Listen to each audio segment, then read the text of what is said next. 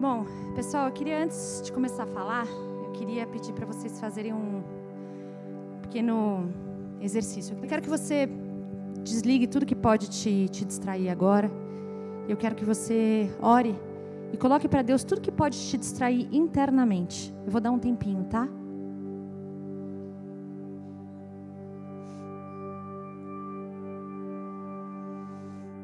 Pai, eu, eu oro por esse momento, Senhor, e eu clamo para que aquilo que o Senhor quer falar com a tua igreja atravesse é, os meus pensamentos, os meus sentimentos, a minha voz, e que aquilo que está no teu coração seja revelado aos teus filhos.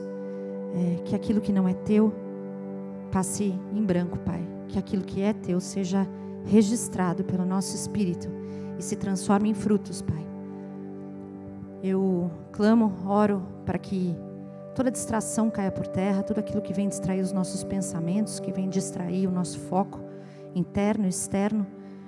É, eu ordeno que tudo isso é, seja repreendido. Em nome de Jesus, eu repreendo essas coisas e eu declaro que o teu povo, seja o teu povo que está aqui presente, seja o teu povo que está assistindo agora online, seja o teu povo que vai assistir depois, eu declaro que durante essa palavra, a atenção vai estar 100% focada naquilo que o Espírito quer dizer, em nome de Jesus. Amém? Tudo bem. Pessoal, é, a, o título dessa nossa palavra hoje é O posicionamento é inevitável. E a gente vai falar sobre algo que é muito importante e muito atual. É, acho que, independentemente da sua política, independentemente das suas convicções é, atuais, né? Porque o, o, mundo, acho que especialmente nesses dois últimos anos, vem vindo numa crescente de convicções, né? E independentemente do que você vive, é, eu acho que não dá. Tem uma coisa que eu acho que é unânime. A gente sabe, a gente sabe que é um momento de muita tensão. Independentemente daquilo que você defenda, a gente sabe que a gente está num momento de muita tensão. Muita. E não é só no Brasil, é no mundo. Está num momento de muita tensão. Aqui no Brasil, particularmente, essa tensão, ela está assim, a gente nunca viveu, acho que, pra, bem ou mal, tá, gente? Não estou colocando juízo de valores aqui, não. Mas a gente, essa geração, não viveu o que a gente está vivendo.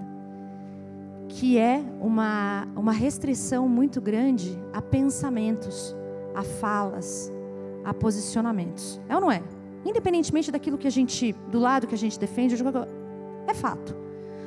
A gente está vendo assim, você não pode falar ou pensar muitas coisas, às vezes em ambientes fechados. Eu mesma, assim, para trazer essa palavra hoje, eu estou trazendo com muito tremor e com muito temor, porque a ideia não é um, confrontar ninguém do ponto de vista humano, entendeu? A ideia é ser canal da palavra mesmo.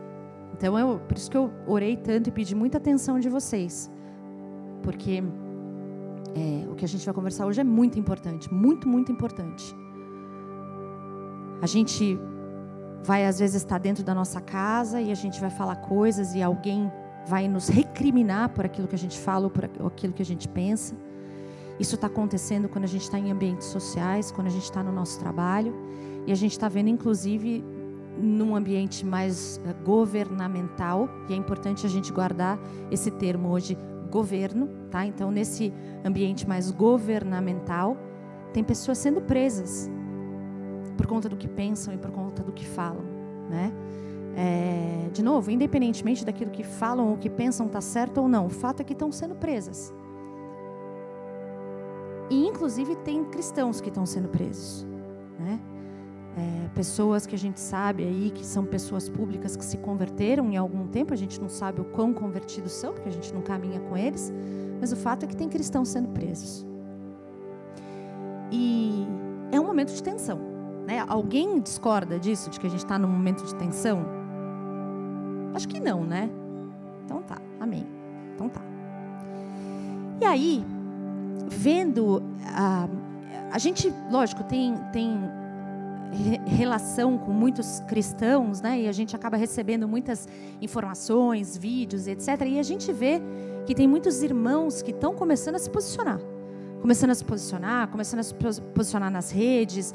E eu acabo vendo, inclusive, muitos irmãos é, defendendo instituições, instituições que nem são cristãs, mas estão defendendo instituições. E essa semana, o Espírito me incomodou. Assim, teve um dia que veio muito forte o incômodo no meu coração a respeito de o posicionamento, presta atenção nisso que eu vou falar, porque é a introdução de todo um raciocínio que eu vou construir, tá? Então eu quero que vocês venham comigo.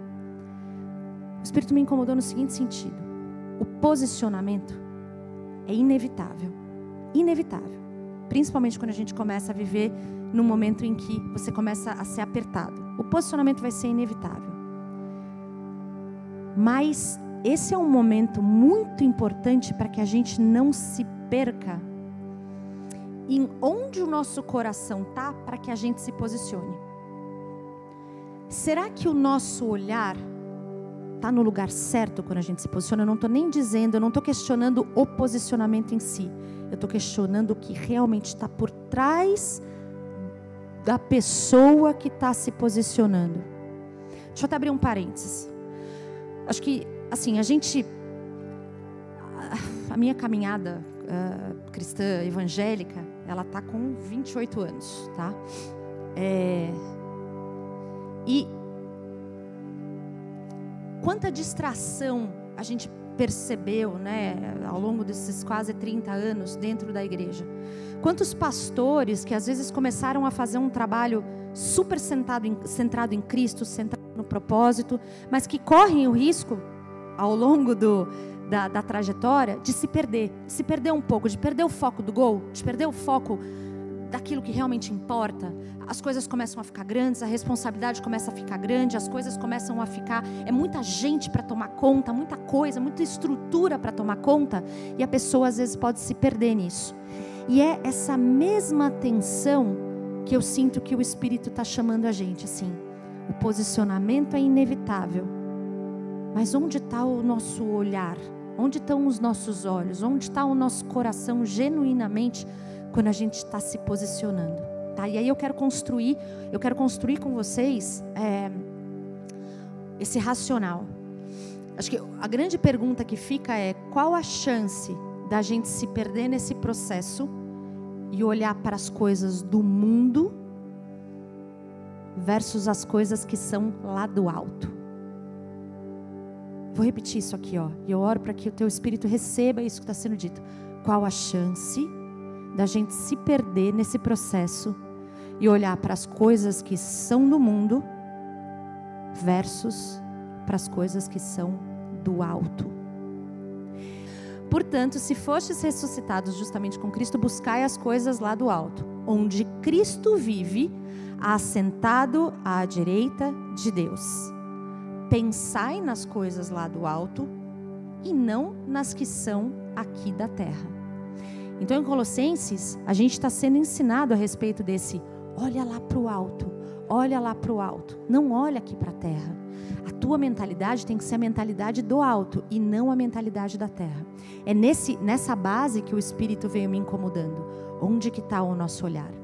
E aí eu quero voltar um pouquinho para a gente até tocar essa coisa do nosso olhar estar tá lá no alto. O que, que, significa isso, né? É, como é que a gente transpira isso? Mais do que saber, como é que a gente consegue viver isso? Quando a gente vai lá para Ezequiel, e eu poderia trazer vários exemplos, tá? Mas eu vou trazer Ezequiel. Ezequiel é um livro, é, para mim particularmente, ele é difícil, porque Ezequiel traz umas coisas assim muito fora da curva. Então, vira e mexe, eu estou lendo lá, quando eu percebo, a minha cabeça já está passeando enquanto eu estou lendo Ezequiel é uma luta para mim. Mas tem ali, e, e, é muito legal, né? Porque Ezequiel, o tempo inteiro você vê Deus operando com Ezequiel, assim, dando, falando para ele fazer atos proféticos, dando visões para ele, dando entendimentos para ele. Assim, Ezequiel parece que está vivendo literalmente num outro mundo. E aí, quando você vê em Ezequiel 40 a 42, se você lê ali, é muito legal, porque Deus traz para Ezequiel ele leva Ezequiel em visão lá para Israel, para o monte, e ele mostra para Ezequiel os detalhes do templo. E é uma riqueza de detalhe. E eu estava lendo aquilo e fiquei pensando assim, cara, esse homem não estava com papel e caneta. Ele não estava com computador. Ele não estava nem com o papiro e a pena dele. Não estava. Naquele momento ele estava sendo levado em visão. E a riqueza de detalhe que ele vê, e a riqueza de detalhe que depois ele conta Mano, o cara tinha que ser muito brilhante. Eu não conseguiria, eu não consigo nem ler o livro dele, quanto mais, quanto mais guardar aquela riqueza de detalhe que ele traz naqueles dois capítulos. Imagina só, essa cabeça dele, ele foi acessando coisas que são lá do alto. Deus foi mostrando para ele e ele foi dando um, uma atenção para aquilo, um cuidado, um carinho com aquilo, né? Ele, ele, ele realmente focou. Quando eu convidei hoje você no início do culto para focar, o convite é esse: foca foca, guarda o detalhe, guarda o detalhe da recâmara, da, do, do, do, da, sei lá, que eu não sei os nomes, que a gente precisa aqui do Marcelo, do Marcos, do Luiz, para falar os detalhes, porque eu não, consigo. Né, do, do da, da, palmeira com o camelo, não sei se esse camelo, não sei que bicho que tem lá. Mas o fato é que tem muito, muito, muito detalhe. E se Ezequiel guardou, se Ezequiel nos deu esse exemplo, o que, que isso nos diz sobre buscar as coisas lá do alto?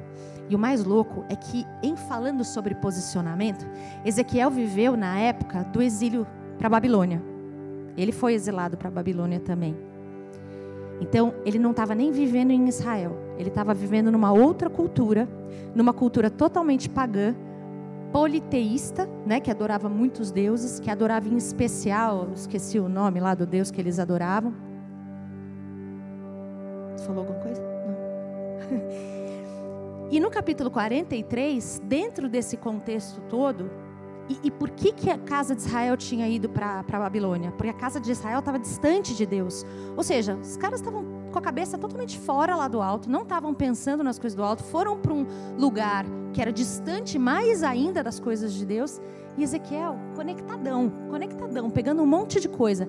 Ali no capítulo 43, no versículo 10, Deus fala assim para Ezequiel: Tu, pois, ó filho do homem, mostra à casa de Israel esse templo, para que ela, para que ela se envergonhe das suas iniquidades e meça o modelo.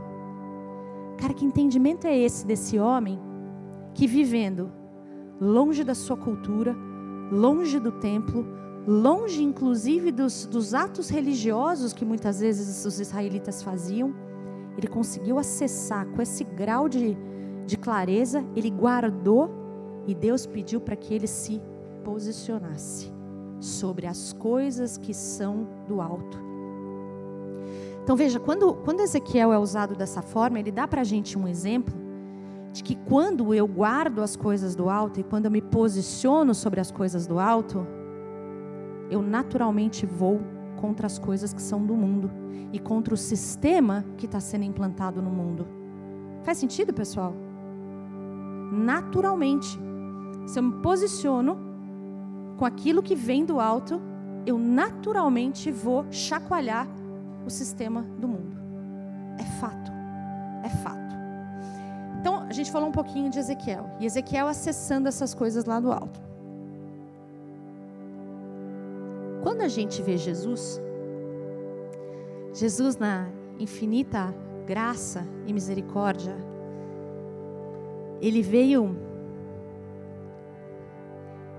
ele veio não só pagar o preço da cidadania desse reino. Quando você vai fazer um processo de cidadania em algum lugar, você, tem, você passa por um processo super burocrático. É, a minha irmã está fazendo a gente passar por um processo de cidadania lá na Itália. É, o Marcos já tentou um processo de cidadania nos Estados Unidos. É um processo super burocrático. E você tem que pagar por ele. Você paga. Não dá para você passar por um processo de cidadania sem pagar por ele. E nós passamos por um processo de cidadania.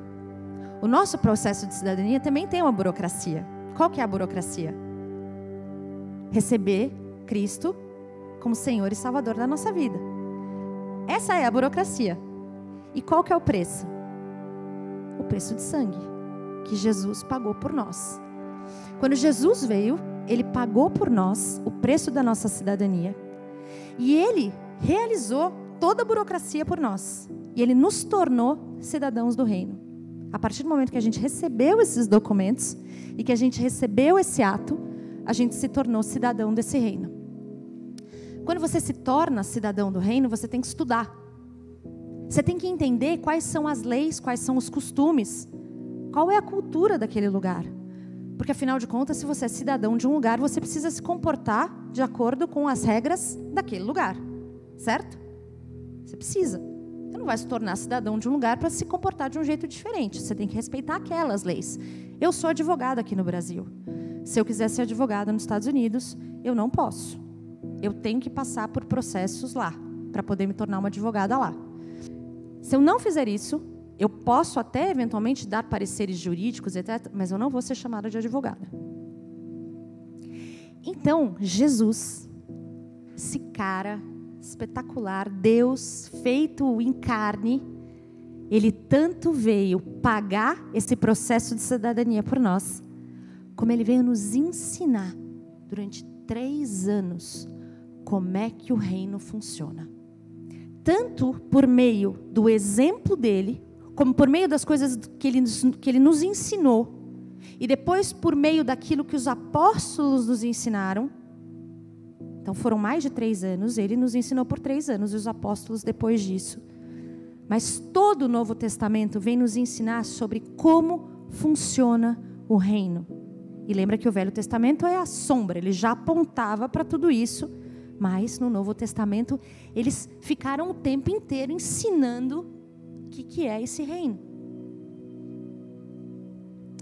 E engraçado porque Jesus, inclusive hoje a gente vai finalizar esse nosso momento com uma oração, com a oração mais linda dele que está em João 17. Né, ele, ele nos tornou cidadãos desse mundo, ou desse reino. Ele nos ensinou sobre esse reino. E ele, na reta final ali, nessa oração, ele fala o seguinte para Deus: Esses que o Senhor me deu, não são do mundo, mas estão no mundo. Então ele, ele, ele foi deixando tudo muito claro assim: nós não somos do mundo, nós estamos no mundo, mas nós não somos do mundo. E no final, ali, João e Mateus, né? É, até deixa eu voltar aqui em João 17, 14, quando ele está fazendo essa, essa oração, ele fala assim: ó, eu lhes tenho dado a tua palavra, o mundo os odiou, porque eles não são do mundo, como também eu não sou. Lembra que eu falei de Ezequiel? Quando, quando eu estou seguindo a cultura e os parâmetros do reino, eu vou confrontar os parâmetros do mundo. Não vai ter jeito. A gente vai confrontar. E a gente precisa começar a se apropriar disso, porque é uma escolha, pessoal. É uma escolha. É uma escolha que eu vou fazer diária. Inclusive, depois em Mateus 28, 19, o que, que Jesus falou? Ide, portanto, fazei discípulos de todas as nações, batizando-os em nome do Pai e do Filho e do Espírito Santo, ensinando-os a guardar todas as coisas que vos tenho ordenado. E eis que estou convosco todos os dias, até a consumação do século. Então presta atenção. Jesus vem. Jesus paga o ticket, paga, paga o teu processo de cidadania. Ele te ensina durante três anos o que, que significa esse reino.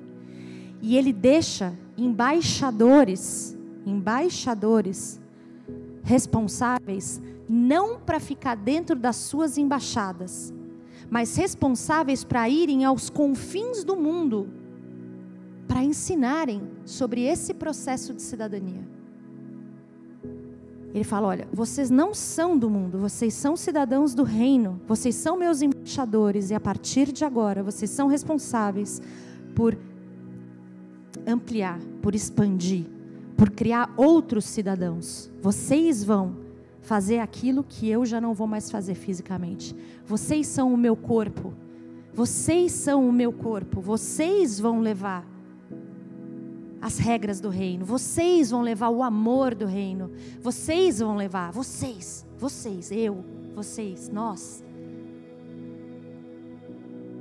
E, e é legal pensar nisso porque Hoje, na verdade, o que eu estou trazendo aqui para a gente não é novidade para ninguém. Mas esse racional construído dessa forma, eu oro para que ele transforme as nossas mentalidades. Porque eu creio de verdade que o Espírito está querendo trazer algo fresco para o nosso entendimento, para o nosso posicionamento. E é engraçado porque, por mais que a gente saiba e a gente escute as palavras da Bíblia tantas vezes, como a gente demora para acessar as verdades que estão por trás dessas, dessas passagens. Oi. Por exemplo, Pedro, Pedro estava ali com, com Jesus na hora que ele falou: Ide, ide e pregai o evangelho a toda criatura. Ide até os confins do mundo e pregai a toda criatura. Pedro ouviu essa passagem, não ouviu? Ele ouviu Jesus falando isso, foi ou não foi? Pedro estava ali, ouviu, ouviu Jesus falando. E olha que curioso. Em Atos 10, a gente vê que só em Atos 10 Pedro entendeu o que era isso. Em Atos 10, eu não sei quem já leu essa passagem.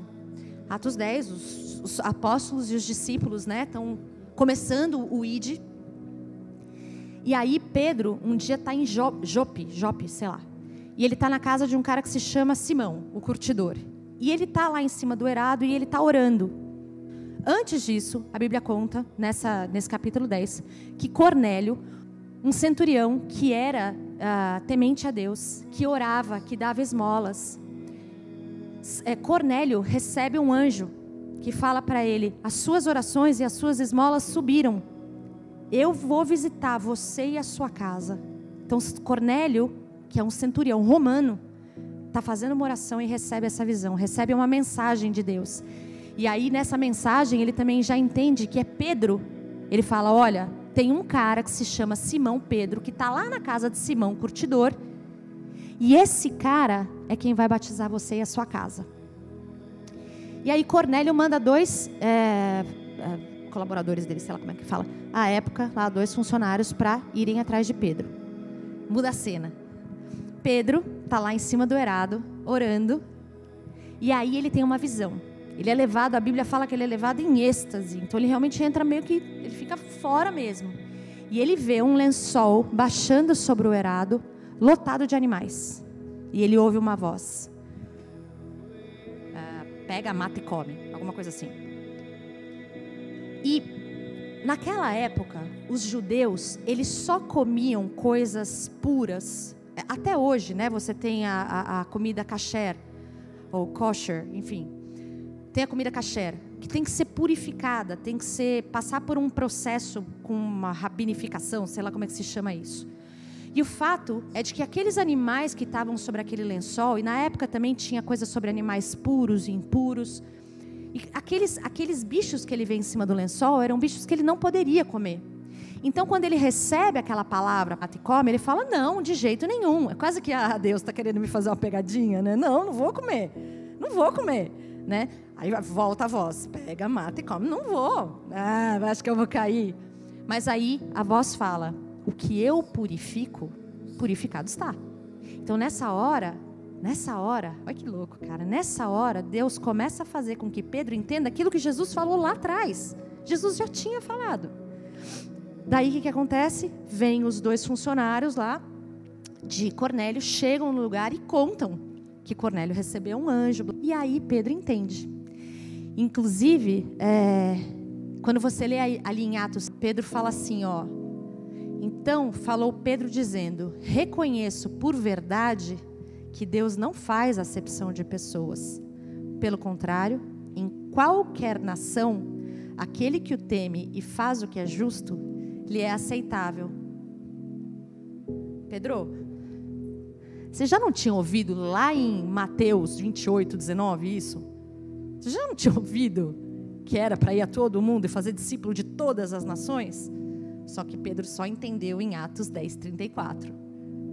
Quando aconteceu tudo isso. Por que, que eu estou trazendo isso? Porque por mais que eu e você já tenhamos ouvido 30 milhões de vezes as mesmas coisas, pode ser que a gente ainda não tenha entendido. Pode ser que a gente ainda não tenha entendido. E é por isso que é tão importante a gente se manter humilde e com espírito ensinável o tempo inteiro. Porque pode ser que eu ainda não tenha acessado algo que é muito importante. Inclusive, quando a gente lê em 1 Pedro 2,9, né, Pedro, e eu estava até, eu fui consultar os universitários, mandei uma mensagem para o Marcos e para o Maia, até o Mar trouxe para mim. Na, nas cartas de Pedro, as cartas de Pedro são bem depois de Jesus. Então Pedro já tinha, já tinha entendido essa, essa questão de. E aí ele fala lá o que a gente repete várias vezes em, Pedro, em 1 Pedro 2,9.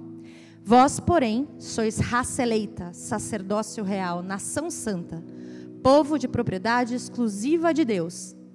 Para quê? A fim de proclamardes as virtudes daquele que vos chamou das trevas para a sua maravilhosa luz. Vós sim, que antes não erais povo, mas agora sois povo de Deus, que não tinhas alcançado misericórdia, mas agora alcançastes misericórdia.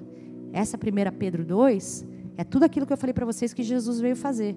Jesus comprou para a gente a cidadania, nos ensinou como funciona e mandou a gente ser embaixador ativo. Pedro está falando exatamente isso aqui. E olha quanto tempo ele demorou para entender e para ensinar isso. Então, é muito importante a gente ficar atento, principalmente num momento como esse em que a gente está vivendo. Aliás, quando a gente fala em Atos, os apóstolos e os discípulos foram extremamente perseguidos. Mas eles não foram, e eles foram perseguidos porque eles se posicionaram constantemente. Eles se posicionaram não só pela fala deles, mas eles se posicionaram pela cultura que eles estavam implantando. Quem já leu Atos e quem não leu, proponho que leia, Atos, você vê uma cultura completamente diferente. As pessoas vendendo as coisas e criando um ambiente comum em que todo mundo vivia junto, em que era muito diferente. Eles estavam buscando viver a cultura do reino da forma mais genuína possível. E aquilo abalou a cultura do, do momento. Aquilo abalou, chacoalhou tudo, chacoalhou principalmente os, os, um, os religiosos da época. Incomodou demais viver conforme o reino, pregar o reino, incomodou demais, foi contra as instituições, foi contra as estruturas, e por isso eles foram caçados. Então, presta atenção, em Atos, eles não estavam indo contra as instituições, eles estavam se posicionando a favor do reino, eles estavam se posicionando a favor da cultura, e eles estavam defendendo essa cultura. Naturalmente, essa cultura, essa mentalidade, esse Cristo confrontaria as instituições. O foco não era as instituições, o foco era o reino. Os seus olhos estavam em trazer o reino para a terra. Como é que Jesus ensinou a gente a orar? Seja feita a tua vontade, assim na terra como é no céu.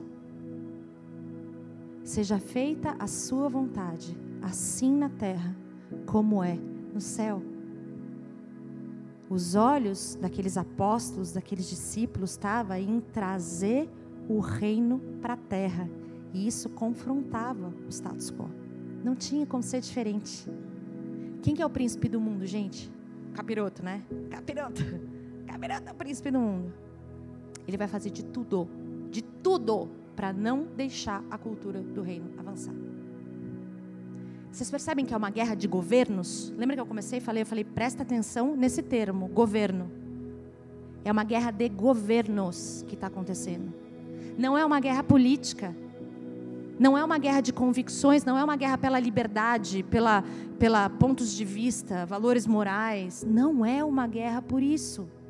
Não é, gente. Ou a gente está brincando de igreja, ou a gente vai entender que existe uma guerra de governos acontecendo.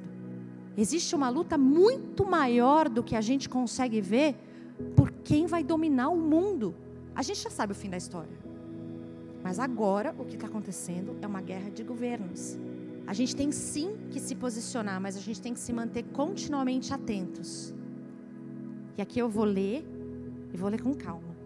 Não se trata do que eu acho se trata do que Deus acha. E eu vou me posicionar sobre isso. Não se trata da cultura que eu acho certa. Se trata da cultura do reino. E eu vou me posicionar nesse sentido. Não é sobre pontos de vista. Não é sobre o meu ponto de vista. Não é sobre minorias. Não é sobre liberdade. No conceito que a gente conhece é sobre três coisas que Romanos 14, 17 fala.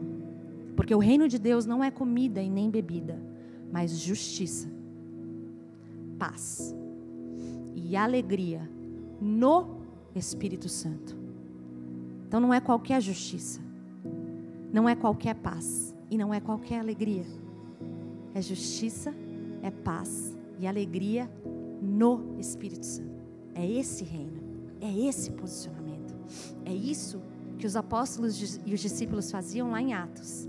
É fácil? Nem um pouco. Nem um pouco. Especialmente no dia a dia, é difícil para burro. E essa luta de governo, ela começa dentro da nossa casa.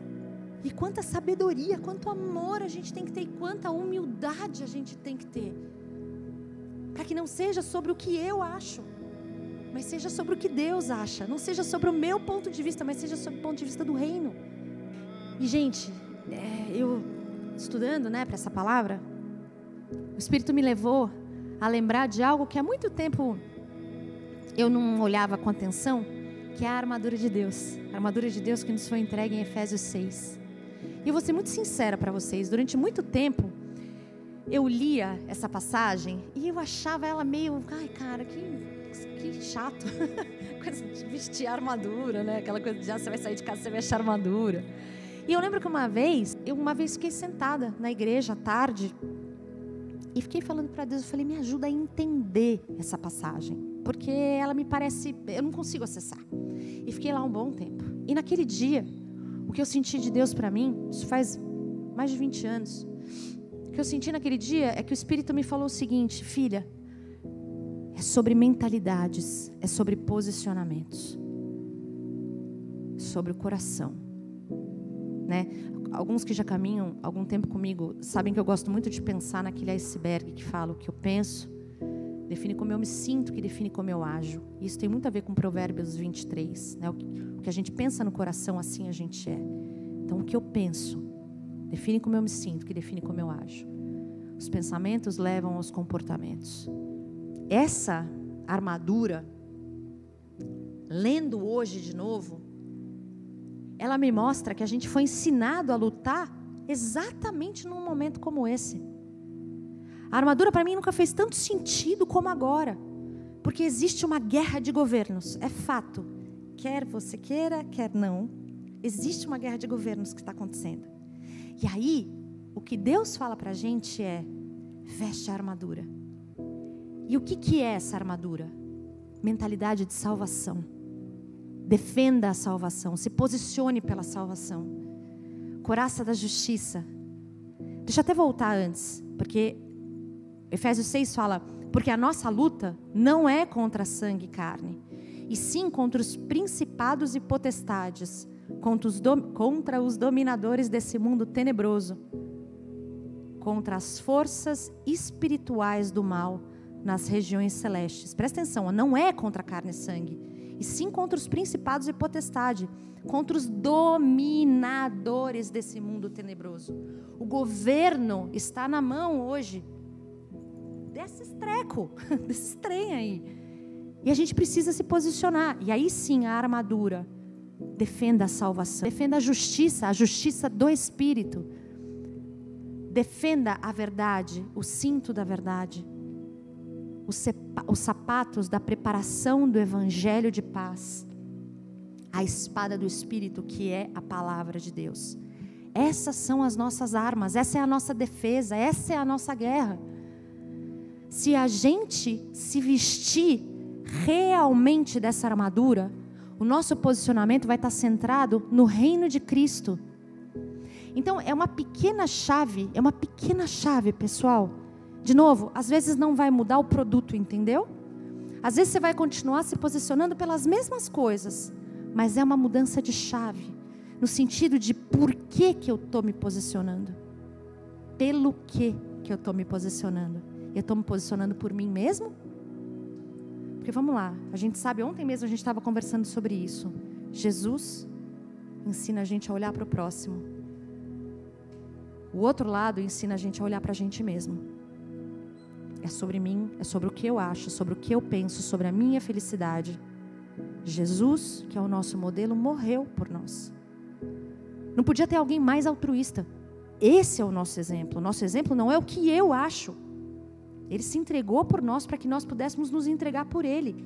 Talvez eu continue defendendo as mesmas coisas, mas eu não defendo, não é contra uma instituição, é a favor do reino, é a favor da paz, da justiça e da alegria do Espírito Santo, dessa salvação, dessa justiça, desse, desse evangelho, dessa palavra, dessa fé. Eu não coloquei o escudo da fé aqui, o escudo da fé, a fé. E uma coisa que a gente precisa entender, que eu acho que graças a Deus essa igreja tem trazido esse, esse entendimento, é de que nós não vamos para um lugar longe da terra quando virar. Jerusalém é que vai descer. A nova Jerusalém vai descer. Então, gente, é como se nós estivéssemos já é, sendo os são os precursores, né? Quem está começando isso, é quem está estabelecendo esse reino na terra, porque é essa terra que vai ser redimida, é aqui que a gente vai morar. É, olha só, gente, o reino de Deus será estabelecido. E nós somos chamados em Colossenses 3:9 para sermos colaboradores de Deus. Colaboradores, corpo, colaborador. Corpo, colaborador. Você tem uma missão, eu tenho uma missão, cara. A gente está a gente tá a gente foi chamado. Isso é maravilhoso, isso é espetacular.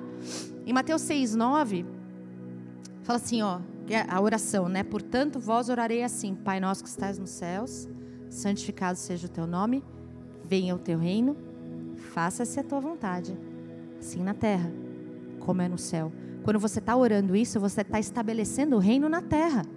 Por que, que Jesus falaria para a gente estabelecer o reino na terra se a gente não fosse ficar aqui? Atos 1,10, que é logo que Jesus ascende. E estando eles com os olhos fitos no céu, enquanto Jesus subia, Eis que dois varões vestidos de branco se puseram ao lado deles e lhes disseram: Varões galileus, por que estáis olhando para as alturas? Esse Jesus, que dentre vós foi assunto ao céu, virá do modo como vistes subir. Ele vai voltar. Ele vai descer. Apocalipse 21, 2. Vi também a cidade santa então, João, ali em Apocalipse, está vendo, né? Assim como aconteceu com Ezequiel, enfim, ele vi também a Cidade Santa, a Nova Jerusalém, que descia do céu, da parte de Deus, ataviada como noiva adornada para o seu esposo. Então, gente, vamos lá, só para a gente fazer a amarração aqui. Estamos num tempo tenso. É um tempo tenso, é um tempo difícil. E a igreja, nós, a igreja eu digo, cada um de nós, e nós em comunhão, em comunidade, a gente precisa se posicionar, não tem mais jeito. Porque se não for assim, a gente vai ser estrangulado. E uma, se em algum momento aquilo que a gente crê confrontar com a cultura do mundo, se continuar como está, a gente vai ser calado. Não adianta a gente achar que não existe esse perigo, entendeu? Porque a Bíblia fala que vai ser assim. Então não adianta a gente fingir que não é com a gente. Eu sei que é uma palavra dura, né? É uma palavra que dá um friozinho na espinha. Mas ao mesmo tempo, a gente foi preparado para um tempo como esse. A gente tem sido preparado para um tempo como esse. A gente precisa olhar para as coisas que são do alto. Jesus morreu para isso. Jesus ganhou, Jesus comprou a nossa cidadania e nos ensinou a respeito dessa cidadania e nos enviou para que a gente fosse aos quatro cantos da terra sendo colaboradores de Deus, implantando essa cultura de reino, se posicionando e muito provavelmente confrontando e incomodando o status quo. Não tem outro jeito. E eu não falo isso para vocês, eu vou ser muito sincera para vocês. Eu não sei muitas vezes como fazer. Então eu oro profundamente para que o Espírito Santo me revele, te revele, no pequeno, no dia a dia, como se posicionar, como se posicionar com graça e com sabedoria, para que a gente seja realmente sal da terra e luz do mundo, sabe, gente? Porque não é sobre bater boca, não é sobre bater cabeça. Isso quem faz não é Deus. Isso quem faz não é Cristo. Quando Cristo fala, quando Cristo fala, ele gera reações transformadoras, transformadoras para bem e para mal. Existe uma guerra de governos e a gente pode ser colaboradores de Deus ou não. Que a guerra está posta, ela tá. E eu vou ler para acalmar o coraçãozinho, para confortar, né, dar aquele abraço no coração de todo mundo. Eu vou ler e eu queria que vocês realmente se você quiser fechar o olho, você fecha. Se você quiser ficar de olhos abertos, você fica. Eu vou ler com vocês a oração linda de Jesus em João 17, que é uma oração que ela faz a gente chorar. Tendo Jesus falado essas coisas, levantou os olhos ao céu e disse: Pai, é chegada a hora. Glorifica a teu filho, para que o filho te glorifique a ti assim como lhe conferiste autoridade sobre toda a carne, a fim de que ele conceda a vida eterna a todos os que lhe deste. E a vida eterna é essa: que te conheçam a ti, o único Deus verdadeiro, e a Cristo Jesus a quem enviaste. Eu te glorifiquei na terra, consumando a obra que me confiaste para fazer. E agora glorifica-me, ó Pai, contigo mesmo com a glória que eu tive junto de ti, antes que houvesse mundo. Manifestei o teu nome aos homens que me deste do mundo. Eram teus. Tu nos confiaste, e eles têm guardado a tua palavra. Agora, eles reconhecem que todas as coisas que me tens dado provêm de ti. Porque eu lhes tenho transmitido as palavras que me deste, e eles as receberam e verdadeiramente conheceram que saí de ti e creram que tu me enviaste. É por eles que eu rogo. Não rogo pelo mundo, mas por aqueles que me deste, porque são teus. Ora, todas as minhas coisas são suas, e as suas coisas são minhas, e neles eu sou glorificado. Já não estou no mundo, mas eles continuam no mundo. Ao passo que eu vou para junto de ti. Pai Santo, guarda-os em teu nome, que me deste, para que eles sejam um, assim como nós. Quando eu estava com eles, guardava-os no teu nome que me deste e protegi-os, e nenhum deles se perdeu, exceto o filho da perdição, para que se cumprisse a escritura. Mas agora vou para junto de ti e isso falo no mundo para que eles tenham o meu gozo completo em si mesmos. Eu lhes tenho dado a tua palavra e o mundo os odiou, porque eles não são do mundo, como também eu não sou. Não peço que os tires do mundo, e sim que os guardes do mal. Eles não são do mundo, como também eu não sou. Santifica-os na verdade. A tua palavra é a verdade. Assim como tu me enviaste ao mundo, também eu os enviei ao mundo. E a favor deles eu me santifico a mim mesmo, para que eles também sejam santificados na verdade. Não rogo somente por estes, mas também por aqueles que vierem a crer em mim, por intermédio da Sua palavra, a fim de que todos sejam um, e como és tu, e como és tu, ó Pai, em mim e eu em ti também sejam eles em nós, para que o mundo creia que tu me enviaste. Eu lhes tenho transmitido a glória que me tens dado, para que sejam um, como nós o somos, eu neles e tu em mim, a fim de que sejam aperfeiçoados na unidade, para que o mundo conheça que tu me enviaste e os amaste, como também amaste a mim. Pai, a minha vontade é que onde eu estou, Estejam também comigo os que me deste, para que vejam a minha glória que me conferiste, porque me amaste antes da fundação do mundo. Pai justo, o mundo não te conheceu, eu, porém, te conheci. E também estes compreenderam que tu me enviaste. Eu lhes fiz conhecer o teu nome e ainda o farei conhecer, a fim de que o amor com que me amaste esteja neles e eu neles esteja. Ele orou por nós. Nessa hora, Ele orou por mim, Ele orou por você. Ele orou pedindo para que Deus nos guardasse. Para que Deus não nos tirasse do mundo, mas para que Ele nos livrasse do mal. Entendendo a missão, ele ainda colocou para Deus: puxa, como eu queria continuar protegendo eles. Mas ele mais uma vez declarou a confiança dele a Deus e falou: Eu sei que o Senhor vai proteger. Essa era a palavra que eu tinha para hoje. Uma palavra importante e que eu oro em nome de Jesus para que isso transforme a nossa forma de, de se posicionar, sabe? De ver as coisas. Porque a nossa luta não é, nunca foi e nunca será contra carne e sangue. Amém?